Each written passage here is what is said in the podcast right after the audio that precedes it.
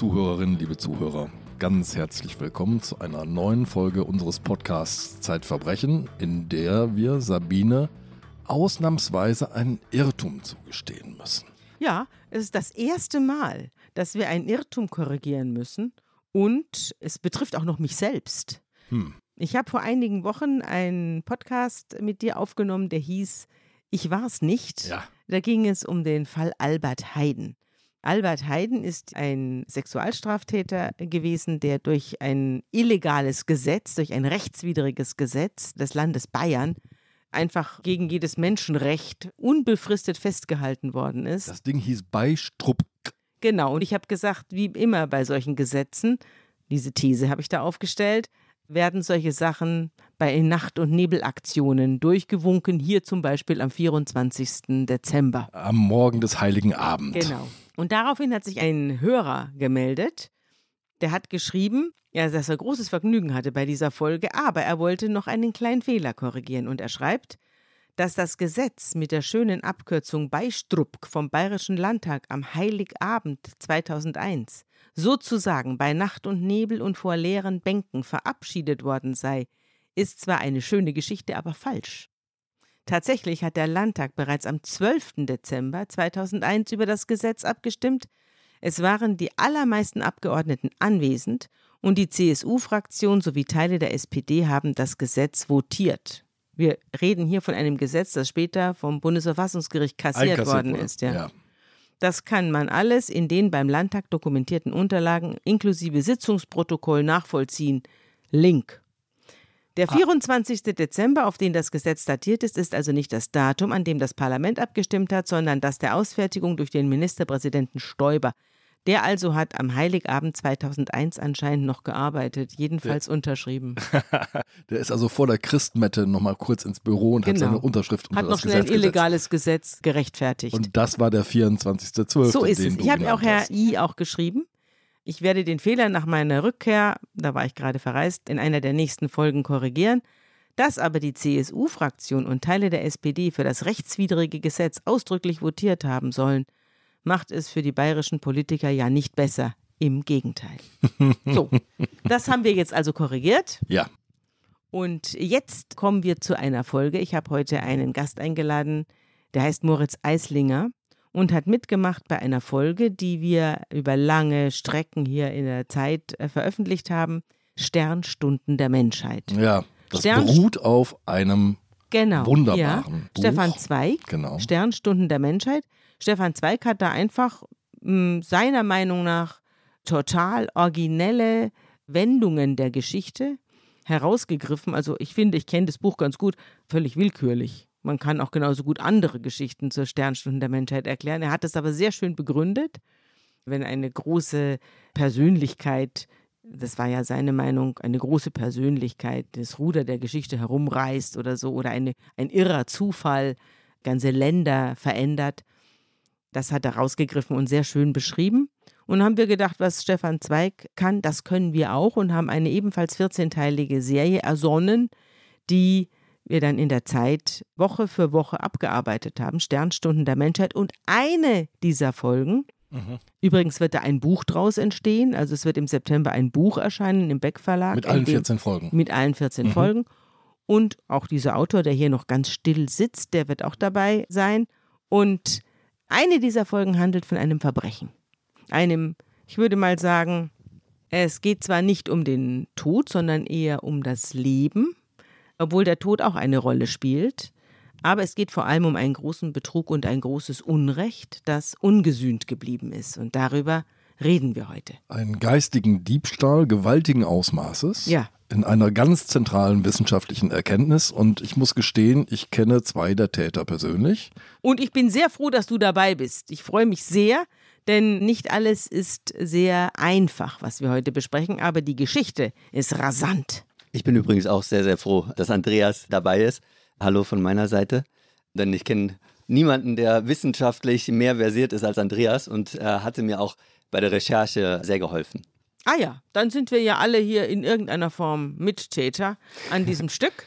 Und jetzt können wir loslegen. Und als ich es wieder gelesen habe, um mich auf diese Folge hier vorzubereiten, Ich habe ich Tränen der Wut wieder in den Augen gehabt. Und die Fotos zu dieser Geschichte kann man im Newsletter angucken, das wollte ich auch noch sagen. Ja, dabei wird man besonders auf ein Foto stoßen, das einen Namen hat. Photo 51. Das Foto Nummer 51. Darüber werden wir sprechen. Das ist nämlich ein Beweisfoto ganz besonderer Art. Kein Mensch drauf. Kein Mensch drauf, nein. Stattdessen dunkle Flecken. Was es mit diesem Foto auf sich hat, darauf kommen wir noch. Ich würde gerne in eine Zeit eintauchen. Unsere Protagonistin, über die wir reden werden, Rosalind Franklin heißt sie, ist das Opfer. Das Opfer wird am 25. Juli 1920 in London geboren. Das stellt sich relativ rasch heraus, Moritz, die ist auf ganz besondere Art und Weise begabt.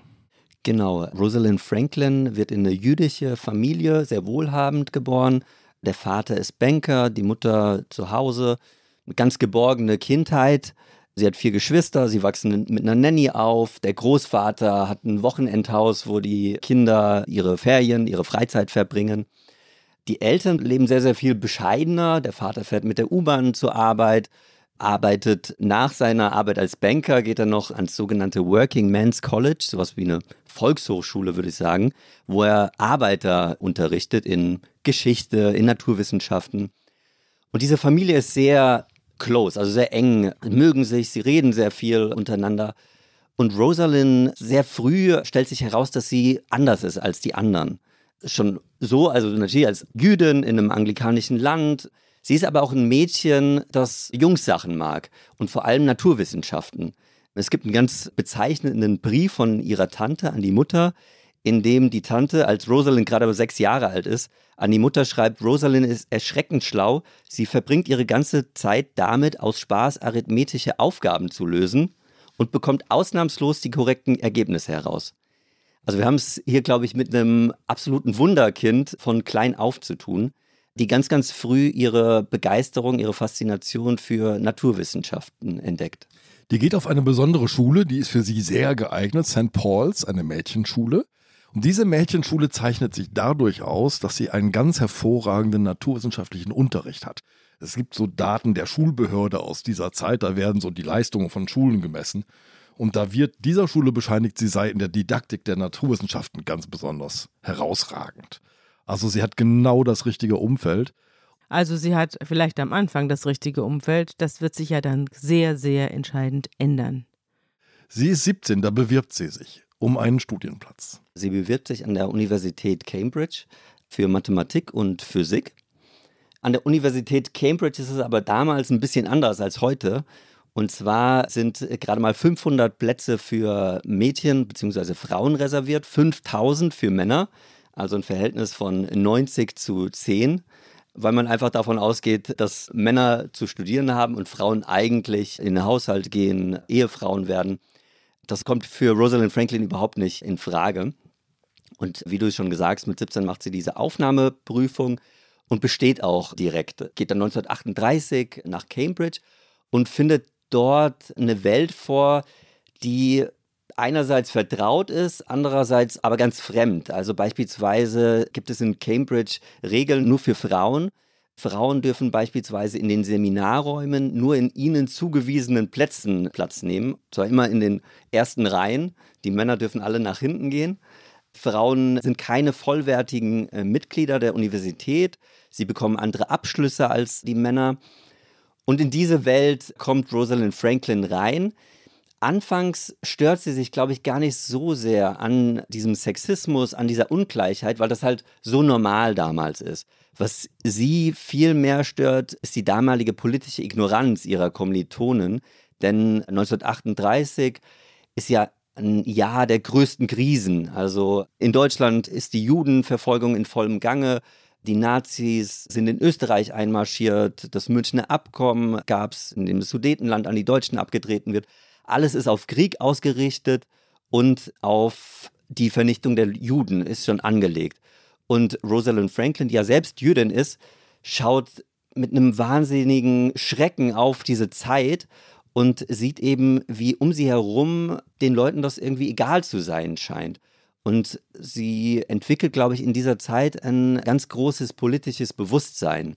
Rosalind Franklin erlebt natürlich etwas in dieser Universität jetzt, was ganz viele Frauen erleben, wenn sie erwachsen werden. Dass sie nämlich in einer, also viele selbstbewusste Frauen, die in einer Familie aufwachsen, wo sie bestärkt werden, wo man ihnen sagt, du bist die Größte, du schaffst das und wir halten zu dir und wir glauben an dich. Und dann treten sie aus der Haustür.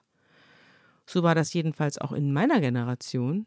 Und dann sagt man ihnen, was tust denn du da? Also so ungefähr. Genau. Also dieser Absturz in der Würde und im Selbstverständnis, im Erwachsenwerden und im Hinaustreten, zum Beispiel in einen großen Verlag, äh, wo man auf einmal dann den Kaffee holen soll oder sowas, obwohl man Redakteurin ist, ja. Das erlebt sie auch natürlich noch viel krasser, aber das haben sehr, sehr viele Frauen erlebt und sie eben ganz besonders, weil sie eben auch allen anderen noch überlegen war. Ja, das ist ein guter Punkt, glaube ich auch. Und man muss sagen, das ist jetzt nicht nur in Cambridge so. Ne? Also es betrifft vor allem die naturwissenschaftlichen Fächer, die natürlich extrem männerdominiert sind und bei der einzelne Professoren hingehen und sagen, naja, wenn jetzt noch Frauen hier auftauchen, die lenken eigentlich meine klugen Männer nur von ihren physikalischen Gedanken ab. Ja. Es ist tatsächlich so, damals in Harvard dürfen Frauen nicht als Lehrkräfte eingestellt werden in den Naturwissenschaften. In Princeton ist es sogar so, dass Frauen das Betreten des Physikgebäudes verboten ist, weil der dortige Institutsleiter sagt, die Frauen lenken die männlichen Geistesgrößen nur von der Arbeit ab. Es gab doch auch diesen Nobelpreisträger, der bei einer Rede gesagt hat, die Frauen in Labors, die verlieben sich immer in die Wissenschaftler und wenn man sie kritisiert, heulen sie. Und es hat doch jemand dann getwittert, als er hat er auf einem Vortrag gesagt und dann wurde er seines Amtes enthoben. Ja, weißt du, wen ich meine? Ja, Andreas? ich suche nach dem Namen. Vielleicht fällt er mir im also Laufe Also ich fand das Sendung damals ein. auch lächerlich, diese furchtbare drakonische Strafe für diesen Mann, der sehr, sehr viel große Verdienste in der Wissenschaft erworben hat. Mir fällt jetzt sein Name nicht ein, aber nach dieser Geschichte hier habe ich die Sache anders gesehen. Also, da habe ich mir gedacht, es ist doch sehr, sehr viel inzwischen ins Land gegangen, dass man sich sowas einfach nicht mehr anhören will. Also diese Geschichte hat mich nochmal auf ein ganz anderes Gleis gesetzt. Rosalind ist jetzt im Umfeld der Universität.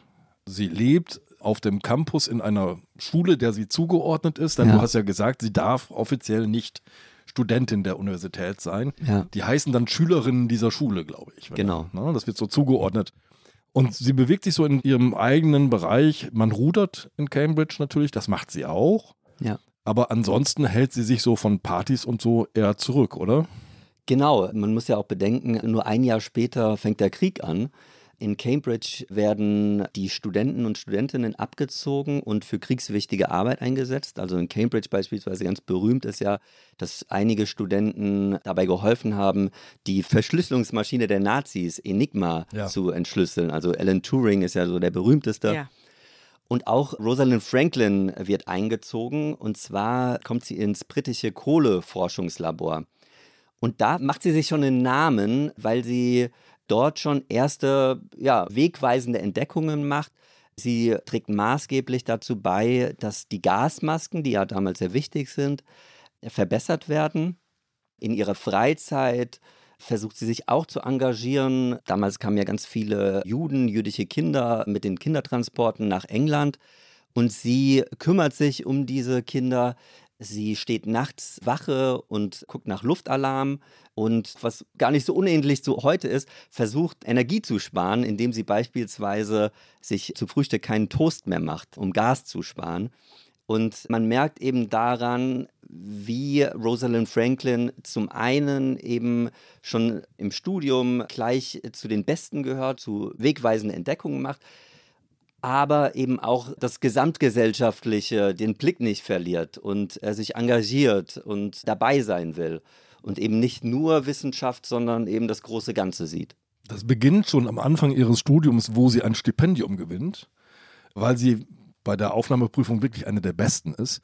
Und ihr Vater, der Bankier, sagt, naja gut, also wir brauchen das nicht. Wir geben das Geld einem jungen jüdischen Studenten, der aus Deutschland nach Großbritannien geflohen ist. Genau. Also es zieht sich wirklich durch das Leben der ganzen Familie hindurch, dieses positioniert sein, nicht nur in der Wissenschaft selbst, sondern auch politisch wach und interessiert zu sein. und übrigens auch literarisch interessiert zu sein. Ne? Also sie hat wahnsinnig viele Talente, sie beherrscht mehrere Sprachen, äh, sie liest sehr gerne. Wir werden nachher noch einen Freund von ihr kennenlernen, mit dem sie über den Ulysses von James Joyce lange diskutiert hat. Also eine faszinierende Frau. Ja, damit unsere Hörerinnen und Hörer auch begreifen, dass wir hier jetzt nicht aus irgendeinem Geschichtsbuch vorlesen und uns da durch eine Dienstreise im Archiv eine umfassende Recherche über Frau Franklin angeeignet haben, wollte ich dich mal fragen. Du hast ja das Leben der Frau Franklin umgegraben und du bist auf erstaunlich viele Menschen gestoßen, uralte Menschen, die sie noch gekannt haben, die mit ihr verwandt waren, die mit ihr befreundet waren. Andreas hat es eben erwähnt. Wie hast du das angestellt? Du bist zum Beispiel auf ihre Schwester gestoßen, die von diesem unglaublichen Unrecht, das ihr geschehen ist, erzählt hat, aber auch von der ganzen Frau. Und du hast versucht, auch an die Täter heranzukommen. Erzähl mal, wie du das angestellt hast. Die alten Menschen da auszugraben, ist vielleicht jetzt nicht der richtige Ausdruck, aber im übertragenen ja, Sinne. Das war eine ganz, ganz tolle Recherche, weil ich eben diese ganz besonderen Mönchen kennenlernen und mit ihnen sprechen durfte. Ich hatte am Anfang äh, mir alles zu Rosalind Franklin geholt, Bücher, Dokumente, Artikel und habe die durchgelesen und bin immer wieder auf Namen gestoßen von ehemaligen Kollegen, Kolleginnen, Verwandten und habe dann geschaut, leben die noch, gibt es die noch, kann man die irgendwie erreichen? Und tatsächlich habe ich drei über 90-Jährige, zwei Männer und ihre Schwester, eine Frau, ausfindig machen können und habe die angeschrieben, angesprochen, über Kontakte irgendwie versucht, Kontakt aufzunehmen und bin dann zweimal nach England gereist, wo die alle leben, um sie zu treffen. Und die erste war die Schwester von Rosalind Franklin, die einzige von den vier Geschwistern, die noch lebt. Damals 92 Jahre alt, alle meine Gesprächspartner waren über 90. Und sie hat mich nach Cambridge, wo sie lebt, eingeladen. Und wir haben einen ganzen Nachmittag miteinander verbracht. Eine ganz zierliche, aber aufgeweckte Frau mit einem Kopftuch, weil sie kaum noch Haare hat, ganz idyllisch gelegen, ihr Häuschen, in dem sie schon seit 1960 lebt, mit ihrem Mann, der leider damals an Alzheimer schon erkrankt war, mittlerweile gestorben ist. Und sie hat dann einen Karton ausgegraben mit den ganzen Briefen von Rosalind Franklin, weil Rosalind Franklin ab dem Zeitpunkt, als sie in Cambridge war, ganz, ganz viele Briefe an die Familie. Also wie ich schon gesagt habe, die Familie war sehr eng und die haben sich die ganze Zeit hin und her geschrieben. Und sie war einsam. Und sie das war ist einsam. Auch ein Zeichen. Eben, ganz ja. genau, wie du ja eben Man schon hat gesagt abends hast. Zeit, eine Million Briefe zu schreiben.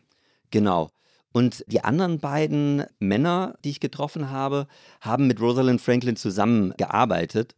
Und da hervorzuheben ist der damals 98-jährige Simon Altman, ein ursprünglich aus Argentinien kommender Jude, der 1951 Rosalind Franklin kennenlernt, als sie am Londoner King's College ihre erste richtige Stellung bekommt in der Abteilung für Biophysik. Und ab dem Zeitpunkt geht eigentlich jetzt diese Verbrechensgeschichte los. Genau. Biophysik. Rosalind Franklin interessiert sich für die Struktur von Molekülen, für die Struktur von Substanzen. Und eine typische Methode, um Strukturen von Molekülen aufzuklären, ist, ihren Schatten zu untersuchen. Moritz, du wirst auch ein Schatten, wenn ich jetzt ein Licht auf dich richte, hinter dir an der Wand. Und ich kann von diesem Schatten auch ein bisschen darauf schließen, wie du aussiehst, selbst wenn ich dich nicht sähe. Ja. Ich könnte ein paar Dinge davon ableiten. Vielleicht wie groß du bist, was hast du für eine Körperform und könnte aus mehreren solcher Schatten sozusagen ein Bild zusammenbauen. Das geht bei Molekülen auch, nur das funktioniert nicht mit Licht. Dazu ist Licht dann zu langwellig und die Moleküle sind zu klein. Man braucht also eine kurzwelligere Strahlung und das sind Röntgenstrahlen. Und das Problem bei Molekülen ist, dass sie zum einen sehr, sehr, sehr klein sind. Man sieht sie natürlich mit dem bloßen Auge nicht. Und sie halten nicht still. Also sie sind so ein bisschen wie Kinder von einer Fotokamera. Sie bewegen sich die ganze Zeit. Aber anders als Kinder kann man Moleküle sozusagen verhexen. Und dann ist es, dass sie mit einem Mal stillhalten. Und wenn man dann eben die besagten Röntgenstrahlen auf sie schickt, erzeugen sie solche Kristallgitter und diese Kristallgitter formen regelmäßige Schattenrisse und so kann man in wirklich kleinster Feinstarbeit die räumlichen Konturen dieses Moleküls schließen. Und genau das macht Rosalind Franklin jetzt. Das soll sie machen. Und zwar soll sie die Struktur der DNA herausfinden. Fotografieren. Genau, fotografieren. Sie soll die DNA fotografieren. Und das ist zu dem Zeitpunkt, damals Mitte des 20. Jahrhunderts, eigentlich die vielleicht größte wissenschaftliche Frage, wie sieht diese Struktur aus? Weil daraus kann man wiederum schließen, was ist das eigentlich, Leben? Wie entsteht das? Was macht es aus? Es gibt ja einen Vorläufer, ehrlich gestanden, dass es Vererbung gibt. Es geht ja um Vererbung, wie entsteht Leben, wie setzt sich ein Bausteinkasten eines Individuums zusammen, wo kommen eigentlich die ganzen Informationen her, dass meine Nase platt oder, oder lang oder krumm ist und meine Ohren abstehen oder nicht. Dass es Vererbung gibt, das weiß man ja schon viele, viele Jahre. Das weiß man sogar schon im Alten Testament. Also es gibt im ersten Buch Mose schon Überlegungen, wie sich Böcke und Schafe zusammentun und welche Farben da Ach, hervortreten. Das ja, ich nicht. das sind fast 5000 Jahre alte Geschichten. Wahnsinn. Da hat man das schon gesehen, man hat es aber mit magischem Denken durchmixt und hat dann gesagt, ja, das sind irgendwie an besonderen Stellen gezeugte Kinder, werden dann schwarz oder so. Also die haben natürlich nicht geahnt, dass es eine Vererbung gibt, aber sie haben es gesehen. Also die alten Israeliten hatten ja riesige Schafherden und haben natürlich gesehen, dass da irgendwie sich Dinge fortpflanzen. Und dann später, du erwähnst es ja in deinem Text, Mendel, der alte Pfarrer, der das an seinen Erbsenblüten festgestellt hat. Kannst du da ein bisschen was dazu sagen über die Vererbung? Also man ist zu dem Zeitpunkt jetzt Mitte des 20. Jahrhunderts schon relativ weit. Mendel hat angefangen damit, mit dieser Vererbungslehre, hat gesehen, dass wenn er bestimmte Erbsen miteinander kreuzt, immer wieder die gleichen Formen rauskommen. Und man weiß auch schon, dass das Gen sehr, sehr entscheidend ist bei der Vererbung. Man weiß, dass es die Chromosomen gibt, auf denen die Gene liegen. Oswald Avery, ein weiterer Forscher, hat herausgefunden, dass eine Substanz namens Desoxyribonukleinsäure, kurz DNA, eine entscheidende Rolle spielt. Und eben jetzt, 1951, als Rosalind Franklin am Londoner King's College anfängt, ist die nächste Frage eben, wie sieht jetzt diese DNA, diese Desoxyribonukleinsäure genau aus? Und das Entscheidende jetzt für uns ist, dass es zu dem Zeitpunkt zwei Teams gibt, die daran forschen. Einmal am Londoner King's College und einmal an der Universität Cambridge. Man kann sich das so ein bisschen vielleicht vorstellen wie zwei große Zeitungen, in denen jeweils ein Investigativteam an einer großen Story arbeitet. Und in dem einen Team gibt es zwei Freunde, die miteinander arbeiten. Wie heißen die? James Watson und Francis Crick. Und in dem anderen ist Rosalind Franklin und Maurice Wilkins. Und die sind jetzt nicht gerade die besten Freunde. Das fängt schon damit an, wie Rosalind Franklin an dieses Institut kommt. An dem Tag nämlich ist Maurice Wilkins nicht da. Rosalind Franklin war in Paris, hat dort ihre Kenntnisse da in dieser Röntgenkristallographie wahnsinnig ausgebaut, kommt also mit so richtig gutem praktischen Fachwissen und guter praktischer Kenntnis. Vielleicht muss man jetzt schon sagen, es ist ja nicht einfach so, du hast gesagt, man kann Moleküle verzaubern, dann macht man ein Foto und dann sieht man das. Laborarbeit bedeutet zu 99,9 Prozent scheitern. Ja, mal bilden sich keine anständigen Kristalle, das Foto verschwimmt, die Menge an Wasser in der Probe variiert, das macht was mit den Molekülen, sieht unscharf aus. Man braucht wahnsinnig viele Versuche, um wirklich so ein gutes Bild herzustellen, wie das, über das wir später reden werden. Ja. Und sie kommt rein und der Institutsleiter ist so jemand, der nicht so sauber Aufgaben zuweist. Ja, Maurice Wilkins arbeitet schon an der DNA und da kommt diese junge Frau und dann sagt der Institutsleiter, na, machen Sie halt auch DNA. Und damit geht der ganze Konflikt los. Aber der Institutsleiter ist nicht Wilkins. Maurice Wilkins ist der stellvertretende Leiter der Biophysikabteilung, aber nicht der Leiter. Also er entscheidet nicht, wer was bearbeitet. Und als er dann aus dem Urlaub zurückkommt, erfährt er nicht nur, dass Rosalind Franklin auf das gleiche Pferd gesetzt wird wie er, an dem er arbeitet, nämlich die Struktur der DNA zu entschlüsseln, sondern er erfährt auch, dass Rosalind Franklin ihm gleichgestellt ist. Er ist immer davon ausgegangen, sie kommt als seine Assistentin. Wir haben eben über die damaligen Umstände gesprochen an den Universitäten. Und er ist immer davon ausgegangen, dass er der Chef ist und dass Rosalind Franklin für ihn arbeitet. Das ist aber nicht so, sondern sie sind gleichgestellt. Und das ist für ihn ein absoluter Affront. Und damit fängt es eigentlich an, ist eigentlich die Zusammenarbeit schon zum Scheitern verurteilt. Werbung.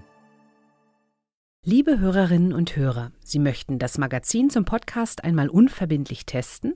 Dann lassen Sie sich Ihre persönliche Zeitverbrechen-Ausgabe gratis nach Hause liefern. Jetzt bestellen unter www.zeit.de/slash Verbrechen-testen.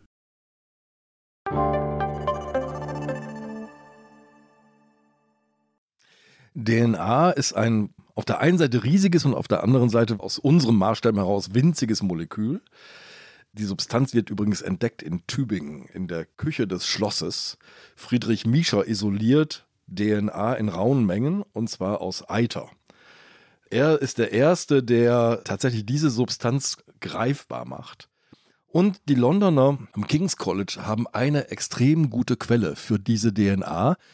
Nämlich für die Analysen, die man jetzt machen will, braucht man sehr, sehr reine DNA. Die darf nicht mit anderen Sachen verunreinigt werden. Und die kriegen sehr gute Proben. Das ist schon mal eine wichtige Voraussetzung für diese Wo Arbeit. kriegen die die Proben her?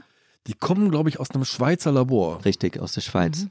Genau, und am King's College kann man, glaube ich, so sagen, seit Rosalind Franklin da ist, geht es rapide aufwärts in der äh, Forschung. Also sie machen große Fortschritte, vor allem eben Rosalind Franklin macht erste Entdeckungen. Sie sieht, dass die DNA-Moleküle in zwei Formen vorkommen. Und zwar einmal nass und einmal trocken. Kann man sich so ein bisschen vorstellen, wie wenn man ein Handtuch ins Wasser hält und dann einmal eben in diesem nassen Zustand und wenn man es ausfringt, im trockenen Zustand. Das findet sie heraus, macht andere Entdeckungen, während die Konkurrenz an der Universität Cambridge, James Watson und Francis Crick, die sind in all dem, also in dieser Kristallographie und Röntgenbeugung, nicht so wirklich auf Trab. Das sind gute Modellierer, also eher so Handwerker, aber denen fehlt die Theorie. Naja, es ist wirklich ein scharfer Kontrast zwischen den beiden Jungs, also Watson und Crick, und vor allem Rosalind Franklin. Rosalind Franklin ist diejenige, die akribisch Daten sammelt. Ja, Versuche macht, protokolliert, immer wieder auf ihre Röntgenaufnahmen schaut, guckt, was lassen sich da für Molekülabstände ableiten, wie viel Wasser ist da drin in diesem Molekül. Und Watson und Crick sind eigentlich eher so verspielte Jungs. Ja, also die haben so Modellbaukasten und versuchen so ein bisschen herumzuspielen, wie kriegt man das umgesetzt, was da drin ist. Ne? Also man weiß, in dieser DNA sind Phosphatgruppen drin, da ist Zucker drin, da sind Basen drin, auch in einem ganz bestimmten Verhältnis. Es gibt Adenin und Thymin, zwei Basen, die sind immer im gleichen Verhältnis.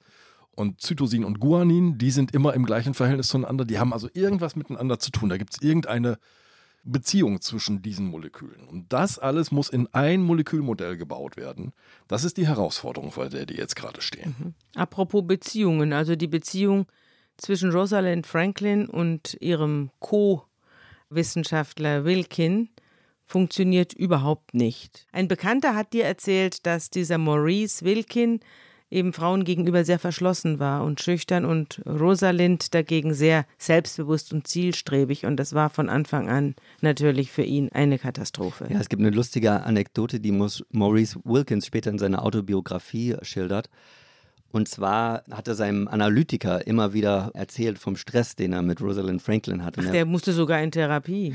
Ja, und er meinte, ja, er weiß nicht, wie er mit dieser Frau umgehen soll und so. Und der Analytiker hat ihm dann irgendwann gesagt, ja, laden Sie sie doch einfach mal zum Essen ein, meine Güte.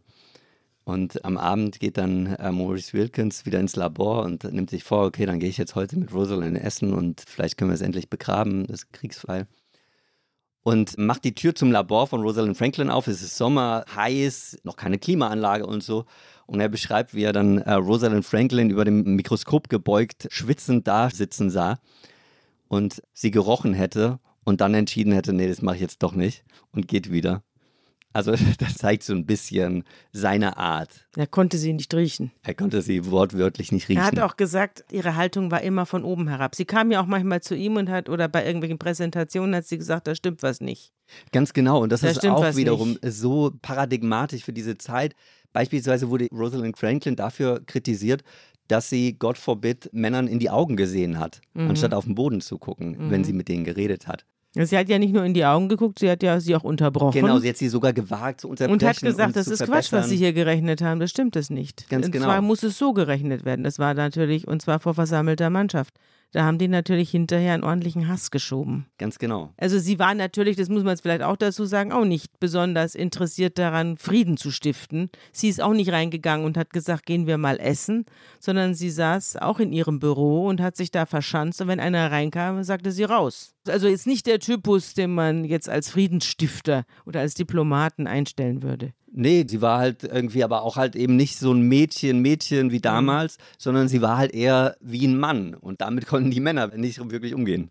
Am 21. November 1951 hat Rosalind Franklin, die damals 31 Jahre alt gewesen ist, am King's College eine Vorlesung gehalten über ihre Arbeit. Und ihr Mitforscher Wilkins hat jemanden eingeladen. Wen? Er lädt die Konkurrenz ein aus Cambridge, James Watson. Die beiden kennen sich aus einer Tagung in Neapel und sagt, er soll auch kommen. Rosalind wird da ihre Ergebnisse vortragen. Vielleicht kann er was daraus ziehen. Und James Watson fährt die Stunde mit der Bahn von Cambridge nach London und setzt sich da rein. Macht man das? Macht man das, dass man die Konkurrenz einlädt und sagt, da könnt ihr vielleicht was abgreifen? Gute Frage. Also Was sagst du dazu? Naja, es gibt schon regelmäßige Fachsymposien, wo man dann auch zeigt, was das eigene Institut kann. Das ist ja auch immer so ein Schaulaufen in der Wissenschaft. Ne? Also man möchte schon nach außen zeigen, wo, wo stehen wir gerade. Und das ist ja in dem Moment, wo du einen Vortrag gehalten hast und du hast den öffentlich gehalten, ist das ja als dein Wissen in der Welt. Das heißt, du hast da auch so deinen Namensstempel drauf gedrückt. Ne? Also Okay. das wissen wir hier am King's College. Das ist unser Beitrag. Na, ist es aber auch doch eigentlich ein Zeichen der Anerkennung, oder? Wenn er da andere einlädt zu einem Vortrag von Frau Franklin. Ich würde sagen, das ist noch ein ganz normaler wissenschaftlicher Austausch. Was jetzt danach passiert, was jetzt losgeht, das ist nicht ganz normal. Und es fängt schon damit an, dass James Watson kein allzu aufmerksamer Zuhörer ist, ehrlich gesagt. genau, er versteht, wie gesagt, wenig von Kristallographie und Röntgenbeugung. Wenig ist gut. Mhm. Und später wird er in seinem Bestsellerbuch Die Doppelhelix diesen Tag, diesen Vortrag beschreiben. Und aus seiner Beschreibung sieht man, was er von Rosalind Franklin hält, was er von Frauen generell hält. Ich kann ja mal was vorlesen. Ja, bitte. Äh, Seine Beschreibung von diesem Vortrag ist wie folgt. In ihren Worten war keine Spur von Wärme oder Frivolität. Und doch konnte ich Rosie, so nennt er sie, und doch konnte ich Rosie nicht vollständig uninteressant finden. Einen Augenblick überlegte ich, wie sie wohl aussehen würde, wenn sie ihre Brille abnehmen würde und irgendetwas Neues mit ihrem Haar versuchte. Man könne sich Rosie gut als das Produkt einer unbefriedigten Mutter vorstellen, die es für überaus wünschenswert hielt, dass intelligente Mädchen Berufe erlernten, die sie vor der Heirat mit langweiligen Männern bewahrten. Da ist ja was dran. Also ein interessanter Beruf bewahrt einen in der Tat vor einer Heirat mit langweiligen Männern. Das Problem für James Watson war allerdings, dass er sich so auf das Aussehen von Rosalind Franklin konzentriert hat, dass er überhaupt nicht zugehört hat, was sie eigentlich sagt. Und das führt ein paar Wochen später zu einem sehr peinlichen Moment. Und zwar bauen Watson und Crick in Cambridge ein erstes Modell der DNA. Also sie haben eben diesen Vortrag gehört, Watson hat den Vortrag gehört, er hat die Daten so ein bisschen mitgeschrieben, aber nicht so wirklich und hat, wie gesagt, er hat es nicht ganz verstanden. Aber die beiden sind so überzeugt von sich und von ihrer Arbeit, dass sie sagen, wir können auch jetzt schon das Modell bauen. Und sie bauen ein erstes Modell. Als sie fertig sind, rufen sie sofort in London bei Maurice Wilkins an und sagen, wir haben was gebaut, wir glauben, das ist die Lösung, wir haben es geschafft. Die Londoner Gruppe um Rosalind Franklin und Maurice Wilkins setzt sich in den Zug, eine Stunde wieder nach Cambridge und schaut sich das Modell an. Und wieder ist es Rosalind Franklin, die drei Sekunden auf dieses Modell schaut und sofort sieht, es ist falsch. Und das sagt sie auch sehr direkt, was für die beiden Männer, für Crick und Watson, eine komplette Demütigung ist. Rosalind Franklin hat recht, alle können ihr nicht widersprechen, weil es sofort auffällt. Aber der Hass auf sie steigt sozusagen ins, ja, ins Bodenlose. Und jetzt geht's so weiter, dass Watson und Crick, die merken natürlich, okay, die ist einfach so gut, wir brauchen die irgendwie. Mhm. Oder wir brauchen zumindest ihre Daten. Mhm. Und jetzt fängt Watson an, immer wieder ins King's College zu fahren und immer wieder zu versuchen, die Daten, die Ergebnisse von Rosalind Franklin Mhm. abzugreifen. Sie nennen sie ja auch nicht Frau Franklin oder Rosalind, sondern sie nennen sie Rosie, obwohl sie wissen, dass sie das hasst. Das ist so, so, so eine kleine Spitze. Und Rosalind Franklin merkt das natürlich, was hinter ihrem Rücken vorgeht. Und jedenfalls gibt es dann eine Begegnung, die mir Simon Altman, der 98-Jährige, erzählt hat, der ganz, ganz eng befreundet war damals mit Rosalind Franklin. Und der hat mir erzählt, wie Rosalind Franklin eines Tages Tränen aufgelöst zu ihm, zu Simon Altman ins Büro gestürmt ist und erzählt hat, ja, ich bin gerade aus einer Vorlesung gekommen und wollte in mein Büro, mach die Tür auf und sehe, wie James Watson durch meine Unterlagen wühlt. Also die Konkurrenz aus Cambridge wühlt sich durch die Unterlagen ihres Schreibtischs. Ganz genau. So hat es Ja, mir Simon. Altman erzählt. Und Rosalind Franklin ist so ja, erstaunt, so, so erschreckt von dem Ausmaß an Unanständigkeit, dass sie halt eben zu ihrem besten Freund flüchtet und ihm das erzählt. Aber auch natürlich merkt, außer ihm hat sie überhaupt niemanden, zu dem sie gehen kann, weil ihr direkter Kollege Morris Wilkins sie auch mit Missachtung bestraft und sie weiß einfach nicht mehr, was sie tun soll. Und in der Folgezeit geht es immer mehr so, dass eben die Jungs aus Cambridge versuchen, das herauszufinden, was Rosalind Franklin an Forschungsergebnissen, an Daten gesammelt hat. Was hat sie denn herausgekriegt, Andreas? Was ist denn das, was die unbedingt haben wollen? Die große Frage ist, wie schafft es dieses Molekül, Informationen zu tragen und diese Informationen auch weiterzugeben? Also wir alle sind ja mal aus einer befruchteten Eizelle entstanden und daraus haben sich Milliarden von Zellen gebildet, die unsere Körper formen und jede dieser Zellen hat das komplette Erbgut, das wir mit uns herumtragen, in ihrem Kern. Also muss es eine Kopiermaschine geben die dieses Erbgut kopiert. Und in diesem Fall ist es diese Kopiermaschine in dem Molekül quasi selbst mit eingebaut. Sie findet heraus, die DNA, die Desoxyribonukleinsäure, ist eine Doppelhelix, so eine gewundene Leiter. Man stelle sich mal so eine Leiter, so eine Strickleiter, die man so ein bisschen um sich selbst verdreht, zu einer Schraube, zu einer Helix. Und diese Leiter hat eben zwei lange Holme, die werden aus Zucker und Phosphat gebildet und dazwischen Sprossen. Und diese Leitersprossen werden gebildet aus Basen und diese Basen passen komplementär zueinander. A passt immer zu T und C passt immer zu G. Und wenn man dieses Molekül jetzt auseinander nimmt, diese Leiter auseinander nimmt, dann hat man sozusagen mit einer Hälfte der Leiter die Matrix dafür, eine neue Leiterhälfte zu bauen. Und so können sich sozusagen diese Molekülleitern vervielfältigen. Das ist das große Geheimnis der DNA. Interessant. Und das Entscheidende hier wiederum ist, wir haben ja gesagt, das große Rennen ist, wer findet zuerst heraus, wie diese DNA aussieht. Und was gäbe es Besseres, wenn man einfach ein richtig gutes Foto davon bekäme? Ja. Und genau daran sitzt Rosalind Franklin. Und sie macht in der Folgezeit immer bessere Aufnahmen von der DNA. Mit dieser Röntgenbildung, Kristallographie, wie wir schon gesagt haben, schafft sie es, immer genauere, immer schärfere Bilder zu machen, bis am 2. Mai 1952 sie das allerbeste Bild, das jemals bis dahin von der DNA geschossen wurde, macht. Das ist das, was Andreas vorhin erwähnt hat. Das Genau. Foto 51. Genau, das berühmte Foto 51. Man sieht darauf eigentlich jetzt als Laie gar nicht so viel.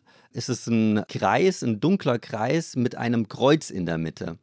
Aber für die Wissenschaftler damals sieht man was ganz Entscheidendes. Und zwar, man sieht, dass die DNA eine helikale Struktur hat. Und das ist eigentlich der Schlüssel der Weisen. Diese Leiter ist nicht gerade, sondern die ist in sich verdreht, bildet eine Schraube und das nennt man diese helikale Struktur. Und es ist auch wichtig zu wissen, wie eng sich diese Schraube umeinander windet. Das ist Teil dieser Analyse und das lässt sich eben von dieser Röntgenaufnahme, die wir hier vorliegen haben, sehr gut ableiten. Und Rosalind Franklin könnte jetzt eigentlich mit diesem Bild publik gehen. Also sie könnte eigentlich jetzt sagen, jetzt habe ich es geschafft, schaut euch dieses Bild an, ich habe es gemacht. Aber das macht sie nicht. Sie hat dieses Bild zusammen mit ihrem Doktoranden, der ihr geholfen hat, geschossen. Und sie verstaut aber erstmal das Bild, weil sie weitere Daten sammeln will, weil sie ganz, ganz sicher gehen will, dass das Bild auch wirklich stimmt, also dass die Daten stimmen. Normalerweise ist ja, wenn ich was entdecke und ich arbeite in einem Team und ich habe was entdeckt, dann springe ich auf, renne zur Tür raus zu dem Menschen, Stimmt. mit dem ich dieses Team bilde oder zu den Menschen und sag, hey, schaut mal her, was ich entdeckt habe. Kommt mal alle zusammen. Das macht sie nicht, sondern sie nimmt das Foto und verstaut ihn in der, in der untersten Schublade und macht hier, kann man jetzt nicht gerade sagen, ein Teamwork. Ist denn das in Ordnung? Ja, ich, ich würde sagen, es ist sogar wissenschaftlich lauter. Also es entspricht eigentlich der wissenschaftlichen Ethik. Du kannst dir ja auch vorstellen, du hast ein Artefakt. Also es gab irgendeine Störung, die dazu geführt hat, dass dieses Foto so aussieht, wie es aussieht. Und es ist gar nicht die Substanz selbst, die dieses Muster macht. Es gibt irgendeine Verunreinigung oder so. Das heißt, du musst jetzt es schaffen, dieses Bild zu reproduzieren. Zu Ein einziges Foto ist noch kein Beweis. Ja. Ja. Also, wer als Wissenschaftlerin was auf sich hält, schreit nicht gleich Hurra, außer sie heißen Watson und Crick, die gehen dann in einen Pub und sagen, sie haben das Geheimnis des Lebens entdeckt, sondern jemand wie Rosalind Franklin sagt, ha, das ist ein echter Ansatzpunkt, da gucken wir jetzt genauer hin. Und es ist natürlich eine berechtigte Frage, die du stellst, Sabine. Warum geht sie nicht zu Maurice Wilkins, zu ihrem Kollegen und sagt, schau mal, was ich habe? Ich glaube, zu dem Zeitpunkt war deren Beziehung so schon angeknackst, da war so viel Misstrauen gegenseitiges, dass sie das einfach nicht gemacht hat. Ich weiß nicht, ob sie schon geahnt hat, dass Maurice Wilkins hinter ihrem Rücken ein böses Spiel betreibt, aber Maurice Wilkins hat ja mit den anderen beiden gemeinsame Sache gemacht. Gegen sie. Darauf läuft es ja dann später hinaus, aber vielleicht ist sie deshalb auch nicht zu ihm gegangen. Genau, sie merkt ja auch, dass die hinter ihrem Rücken lästern und sich lustig machen. Und das kann ja jeder für sich selbst auch Ja. entscheiden. Aber ich würde es wahrscheinlich dann auch nicht machen. Warum soll ich zu dem gehen, der sich die ganze Zeit hinter meinem Rücken lästert über mich? Naja, ich bin aber trotzdem ein wissenschaftliches Team. Und es geht ja um die Universität und nicht um mein persönliches Wohlbefinden. Ja, aber sie hat natürlich ihren Doktoranden, mit dem sie alles teilt. Und die werden so ein eingespieltes Team. Dem vertraut sie. Und ich glaube, dass es ja, äh, sehr nachvollziehbar ist, wie sie handelt. Und jetzt kommen wir zum springenden Punkt. Im Winter 1952 begutachtet eine wissenschaftliche Kommission die Arbeit der Biophysikabteilung des King's College. Das machen die einmal jährlich, glaube ich. Und Rosalind Franklin fasst dafür ihre Resultate in einem Bericht zusammen. Der Bericht ist eigentlich nur für Mitglieder dieser Kommission gedacht. Nicht für andere, schon gar nicht für Konkurrenzteams. Doch ein Kommissionsmitglied aus Cambridge steckt den äh, Bericht von Rosalind an Watson und Crick durch. Und dadurch erhalten die ganz entscheidende, ganz wichtige Daten für ihr Modellbau, für ihre Vorstellung, wie diese Struktur aussehen wird. Das ist ein ganz entscheidender Punkt. Der wichtigste kommt aber ein paar Wochen später, ein paar Monate später, und zwar am 30. Januar 1953. Es ist wieder so, Watson ist mal wieder am King's College, stromert da durch die Gänge und sieht, dass die Tür von Rosalind Franklins Labor so halb angelehnt, also eigentlich zu ist, aber ohne anzuklopfen, stürmt er ins Labor von ihr. Sie ist ganz konzentriert in ihrer Arbeit über dem Mikroskop gebeugt. Und er, so beschreibt er es später in der Doppelhelix, sieht, was gerade vor sich geht. Und zwar, dass es irgendwie für sie gar nicht geht, dass er hier so reingeplatzt kommt, dass er sie ja bei der Arbeit stört. Und anstatt sich zu entschuldigen, und das sagt er ganz offen in diesem Buch, entscheidet er sich zur Provokation. Und er redet auf Rosalind Franklin ein und sagt ihr, dass sie nichts kann und dass es nicht stimmt, was sie da alles macht und so. Und dann, er beschreibt es jedenfalls so, wäre Rosalind Franklin fast handgreiflich geworden, wäre fast auf ihn zugestürmt. Gerade noch rechtzeitig sei Morris Wilkins von dem ganzen Geschrei dazugekommen, aufgeschreckt und dazugekommen und hätte James Watson gerettet. Er beschreibt Rosalind Franklin in diesem Moment wie eine Irre. Also wenn man das liest, Man muss sagen, diese Passage aus der Doppelhelix hat das Bild von Rosalind Franklin über Jahrzehnte geprägt. Die Schwester von Rosalind Franklin hat mir erzählt, als das Buch rauskommt, war das die schlimmste Passage für ihre Mutter, für Rosalinds Mutter zu lesen, weil sie gesagt hat, lieber wäre meine Tochter gar nicht in Erinnerung geblieben, als so, als, als eine irre Furie, die andere Männer anfängt, irgendwie handgreiflich zu werden und Ich finde das nicht so schlimm. Also, Ich kann ja mir würde es jetzt nichts ausmachen, wenn mich jemand so beschreibt. Ist doch angemessen, wenn einer reinplatzt und da anfängt, in meinen Sachen rumzuwühlen, dann würde ich dem aber auch eine kleben. Ja, für die Mutter war es irgendwie äh, klar, aber auch die Tochter war zu dem Zeitpunkt schon tot. Ja. Und für sie war es einfach Also ungerecht. lies mal vor. Im ersten Augenblick war sie erschrocken, war Rosalind erschrocken. Aber dann gewann sie rasch ihre Fassung wieder und sah mich unverwandt an. Ihr Blick gab mir zu verstehen, dass ungebetene Gäste wenigstens die Höflichkeit haben sollten, anzuklopfen. Watson entscheidet sich dann, Anführungsstriche, eine Explosion zu riskieren. Ohne weiter zu zögern, gab ich ihr zu verstehen, sie sei unfähig, Röntgenaufnahmen zu interpretieren. Plötzlich kam Rosie hinter dem Labortisch, der uns trennte, hervor und ging auf mich los. Da ich Angst hatte, sie könnte mich in ihrer Wut schlagen, zog ich mich hastig Richtung offene Tür zurück. Aber Maurice, der auf der Suche nach mir gerade den Kopf hineinsteckte, verhinderte meine Flucht. Während sich Rosie und Maurice über meine gebeugte Gestalt hinweg anblickten, teilte ich Maurice kleinlaut mit, mein Gespräch mit Rosie sei zu Ende. So, und jetzt gehen die beiden Männer, ziehen sich zurück, machen die Tür zu und Maurice Wilkins sagt zu James Watson, komm mit in mein Büro, wir lassen die Alte jetzt in Ruhe und unterhalten uns zwischen Männern, ich will dir was zeigen. Sie gehen in das Büro und ein paar Wochen zuvor hat Raymond Gosling, der Doktorand von Rosalind Franklin, mit dem sie dieses ganz berühmte Foto 51 gemacht hat, hat dem Maurice Wilkins ohne Wissen von Rosalind Franklin das Bild gegeben, hat ihm das gezeigt und gegeben. Und Maurice Wilkins hat das jetzt in seiner Schublade, in seinem Büro. Es ist das eigentlich tatsächlich das Wertvollste, was zu diesem Zeitpunkt die ganze Universität besitzt. Also das ist ein unermesslicher Schatz, weil das eben sozusagen die Lösung des Rätsels ist, an dem Forscher seit Jahrzehnten sitzen. Und Maurice Wilkins, der Kingsmann, gibt dem Cambridge-Mann dieses Foto jetzt. Das ist die Watson. Konkurrenz. Wird Der jetzt Konkurrenz. gefüttert mit dem Wertvollsten, was man hat. Ganz genau. Warum? Ja, wie gesagt, also ich glaube, das war Aus Hass aus auf Ha- diese also Frau. Er, er wollte lieber, dass das Konkurrenzteam den Durchbruch macht, als dass Rosalind die Lorbeeren einheimst. Und er gibt Watson dieses Bild und Watson sagt, ihm sei nur noch der Unterkiefer runtergeklappt, als er draufgeschaut hat, weil er sofort verstand, das ist das letzte Puzzleteil, das wir brauchten. Jetzt haben wir es.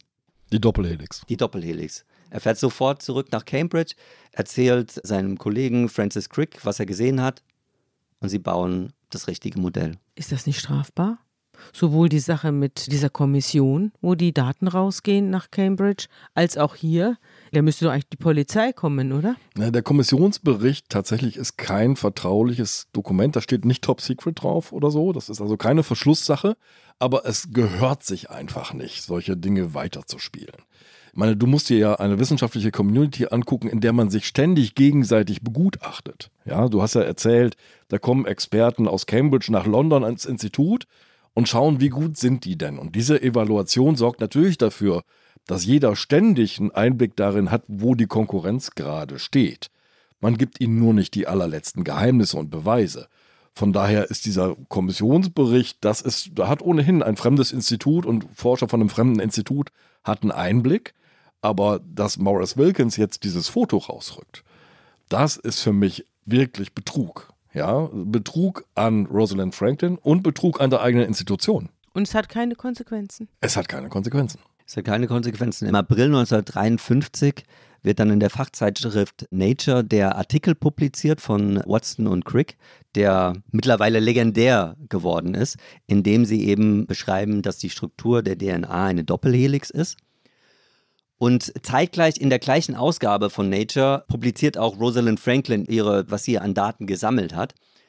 Und das perfide ist, dass Watson und Crick in diesem Artikel schreiben, sie hätten keinerlei Ahnung gehabt von den Daten und Forschungsergebnissen der Leute vom King's College. Also eine glatte Lüge. Es gibt aber die verräterische Bemerkung, sie seien durchaus inspiriert worden in diesem Artikel. Ja. Also insgeheim geben sie es doch ein bisschen zu, dass sie da nicht alleine drauf gekommen sind. Aber das perfide an dieser Nature-Ausgabe ist eben diejenigen, die die eigentliche Arbeit gemacht hat, die empirischen Daten geliefert hat. Und man weiß aus ihren Notizen, sie hatte die Lösung vor Augen. Ja.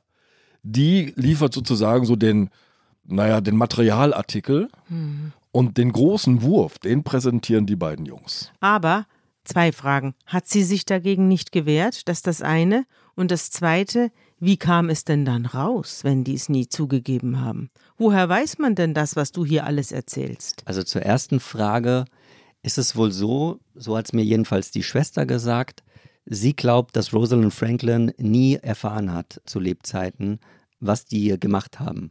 Also sie hat nie erfahren. Sie hat es nicht gewusst. Sie hat es nicht gewusst, dass hinter ihrem Rücken dieses Bild an Watson weitergegeben wurde. Umso drängender die zweite Frage, wie kam es raus? Jahre später beschreibt das alles James Watson in seinem Bestsellerbuch Die Doppelhelix.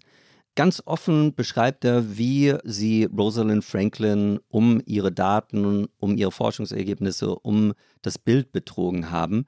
Und mir kam es beim Lesen vor, als würde da ein eitler Dieb irgendwie seine Tipps und Tricks preisgeben, weil er so von sich selbst überzeugt ist und so eitel und so nach Aufmerksamkeit gierend, dass ihm das alles egal ist, wie er wahrgenommen wird, sondern er will einfach, ja, wie ein Verbrecher, der einfach nicht stillhalten kann und irgendwann sein perfektes Verbrechen preisgibt. Und die anderen beiden, was sagen die dazu? Die waren not so amused, als sie erfahren haben, dass dieses Buch veröffentlicht werden sollte und haben auch noch versucht, rechtlich dagegen vorzugehen. Hat aber nicht geklappt und seitdem hatten die auch kaum noch Kontakt miteinander. Mhm. Das Seltsame ist aber, auf das Buch folgt auch kein Aufschrei. Also wenn man heute so eine Tat veröffentlichen würde, Mhm. In Ich-Form, so mit unverhohlenem Stolz, das würde einen gewaltigen Aufschrei erzeugen, so wie das, was du ganz am Anfang zitiert hast. Da reicht eine Bemerkung in einem Vortrag, eine despektierliche, Ja. ja, und schon bist Man du, bist du geächtet in der Community. Hier passiert das überhaupt nicht. Im Gegenteil, so die Rezensionen sagen, ah, spannendes Buch, liefert wertvolle Einblicke in den wissenschaftlichen Betrieb.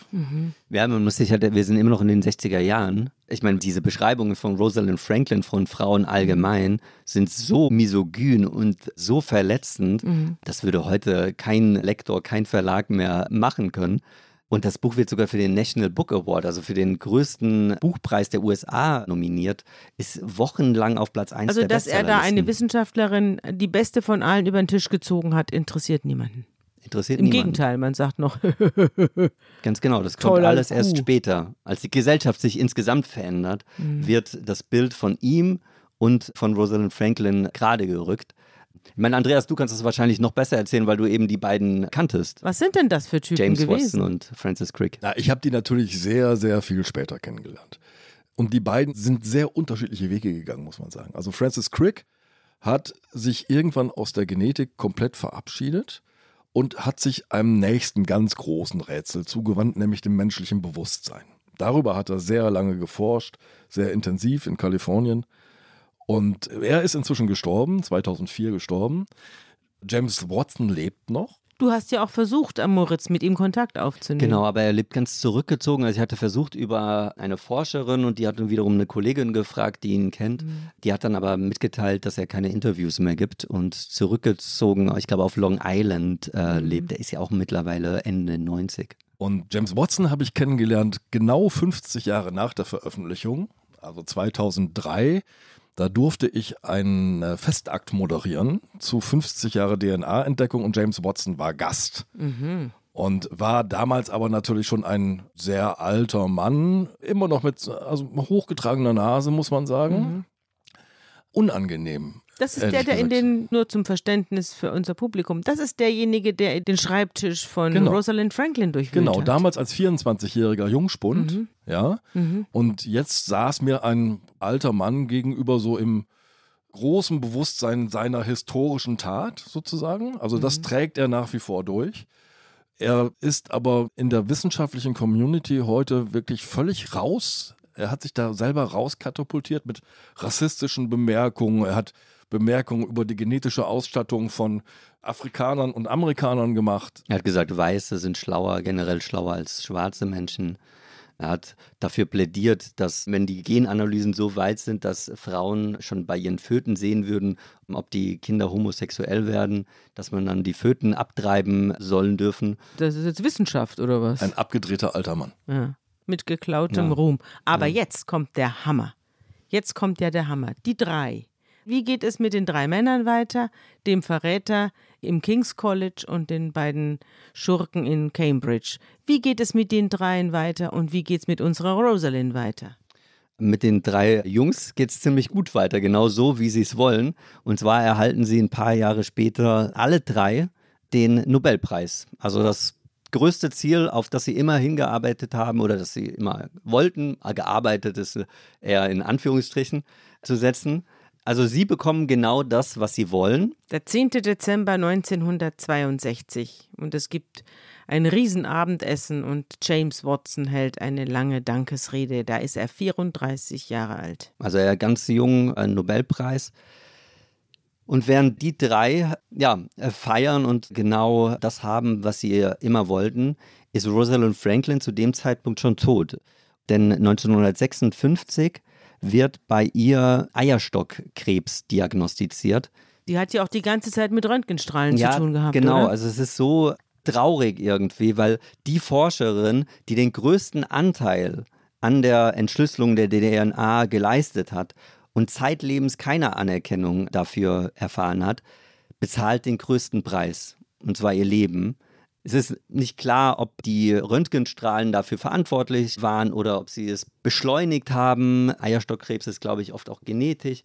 Aber trotzdem, ja, ist es irgendwie ein Schlag des Schicksals, dass ausgerechnet sie mit gerade mal 37 Jahren am 16. April 1958 stirbt, während vier Jahre später James Watson, Maurice Wilkins und Francis Crick den Nobelpreis erhalten für eine Arbeit, die ganz maßgeblich auf ihren Forschungsergebnissen basiert. Der Tod macht es dem Nobelkomitee einfach. Genau. Denn es gibt eine Regel. Ein Nobelpreis darf höchstens unter drei Wissenschaftlern aufgeteilt werden. Und Rosalind Franklin wäre eine zu viel gewesen in dem Augenblick. Hat man da gewartet oder oder wie muss ich das verstehen? Es gab immer wieder böse Zungen, die das behauptet haben, weil die Entdeckung natürlich auf einen Schlag Weltgeschichte geschrieben hat. Man hätte den Nobelpreis wahrscheinlich auch ein oder zwei Jahre nach der Entdeckung vergeben können. Hat man aber nicht. Und es gab immer wieder ja, Gerüchte oder Vermutungen, ob man vielleicht extra gewartet hat, nachdem eben 1956 diese Diagnose Eierstockkrebs kam bis sie tot ist, weil die Nobelpreisregeln besagen, dass man Toten nicht den Nobelpreis verleihen darf. Das ist aber nie verifiziert worden. Das wäre ja noch ein weiterer Verrat gewesen. Das wäre wahrscheinlich der größte Verrat von allen gewesen. Aber es gab auch schon vorher genug Verrat an dieser Frau, muss ich sagen. Photo 51. Manchmal ist es ein kleiner Augenblick, der die ganze Wissenschaftsgeschichte auf den Kopf stellt. In diesem Fall ist es so eine echte Sternstunde der Menschheit. Und die Frau, auf die diese Sternstunde zurückgeführt wird, die wird jetzt erst richtig gewürdigt. Ich hoffe auch durch diesen Podcast. Hoffentlich. Und wer will, kann sich in unserem Newsletter jetzt die Rosalind Franklin anschauen, wie sie durch ein Mikroskop guckt und überhaupt. Mhm. Und auch die drei Nobelpreisträger. Genau. Lieber Moritz, ganz herzlichen Dank. Vielen Dank dass euch. du diese Geschichte nicht nur aus den Büchern erzählt, sondern all diese Zeugen aufgetrieben hast, die vom Leben von Rosalind Franklin berichten konnten. Ich danke dir auch. Tschüss. Tschüss.